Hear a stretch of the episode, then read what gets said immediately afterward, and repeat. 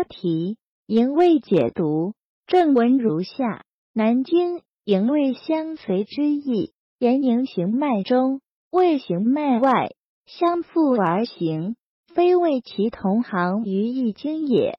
解读：胃气是运行于脉外的气，胃气生于水谷，源于脾胃，出于上焦，行于脉外，其性悍，运行迅速而华丽。胃气属阳。胃有保卫、卫护之意，具有温养内外、护卫肌表、抗御外邪、滋养腠理、开合汗孔等作用。胃气的病症主要有胃气不固和营卫不和。胃气主要由脾胃运化的水谷精微所化生，是水谷之气中比较旱滑极的部分。素问必论。说胃者，水谷之悍气也。它的活动力很强，流动很迅速，不受脉管的约束，运行于脉外。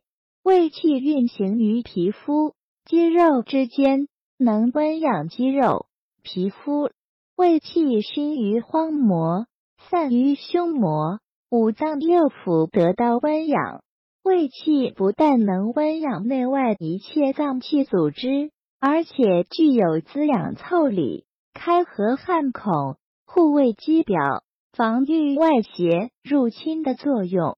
灵枢本藏认为，胃气者，所以温分肉、充皮肤、肥腠理、思开合者也，概括了胃气的主要功能。胃气虽行于脉外，但仍然依傍着脉道而运行。其运行与昼夜变化及物脉有关。白昼人物，则行于阳；黑夜人脉，则行于阴。行于阳是行于体表手足三阳经脉，行于阴是行于内在五脏。胃气行于阴。是从足少阴经注于肾，而后至心、肺、肝、脾、腹，还于肾。胃气的病症主要有胃气不固和营卫不和。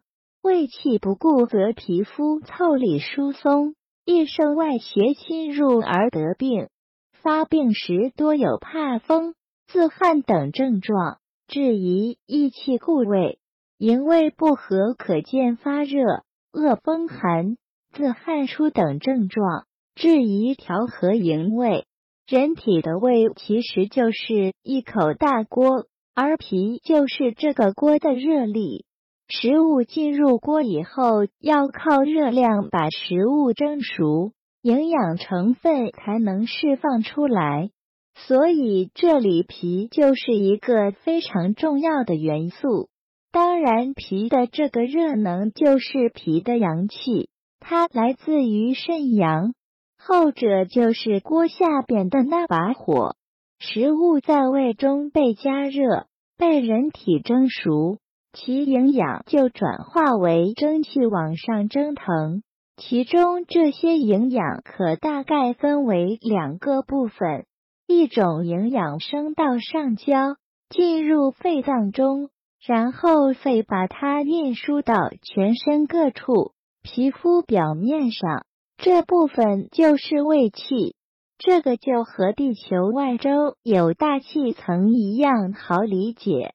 一部分营养经过心脏变化为赤，这个就是血液，在中医讲叫营气，营气在脉中运行，胃气在脉外边行走。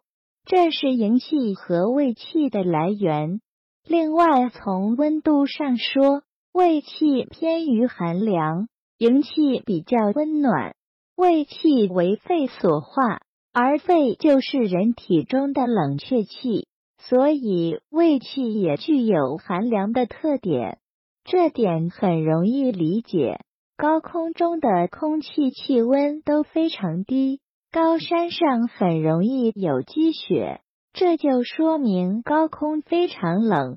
人体的胃气虽然是保护人体的，但它本身却是寒凉的。正常情况下，胃气在不停的流动，在感冒的时候，胃气就被风所伤了，于是胃气就淤积到身体表面，一遇积，胃气就比原来强。这个时候，人就感觉身体表面怕冷。营血是由心脏所化的，心脏就是火，所以血液都是热的。血液是热的，流到四肢去才能温暖四肢。一个经常手脚冰凉的人，那就是血液的热力不够。中医上叫四逆，一般调整的时候要用当归四逆汤，就是温暖血液的。营气和胃气是经常相互影响的。感冒的时候，胃气郁积了，也就形成了营气的郁积。而营气的特点就是热，所以感冒的人会发烧。如果一个人感冒了，怕冷而不发烧，那就是胃气郁积在体表；如果一个人发烧而不怕冷，那就是营气郁积，需要用不同的处方去调整。而西医治疗感冒都是抗生素，他们分不清具体是哪种情况，当然治疗效果也不会很好。失眠与阴阳失调有密切关系，睡眠的生理是阳气进则卧，阴阳不能和合。就会翻来覆去，睡不着觉。引起失眠的原因主要有以下几种：劳心，尤其是脑力劳动者，用脑过度又不注意养神，最容易失眠。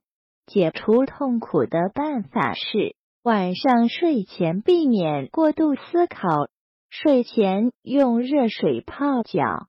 并自行按摩足心涌泉穴、足底的凹陷处及内关穴、手腕上三寸、足三里穴、膝眼下三寸。喝一碗冰糖莲子小米羹或一杯牛奶，或吃茯苓夹饼一块。劳肾多半是肾阴虚引起，因为阴盛则寐。阴虚，所以难眠，主要表现是心烦难眠，五心烦热，手足心，胸口梦多，遗精，口干，舌红，脉细数，数就是脉快。病机中医叫做心肾不交，肾水不能上至心火。解除痛苦的办法是平时要养肾阴，不能过劳。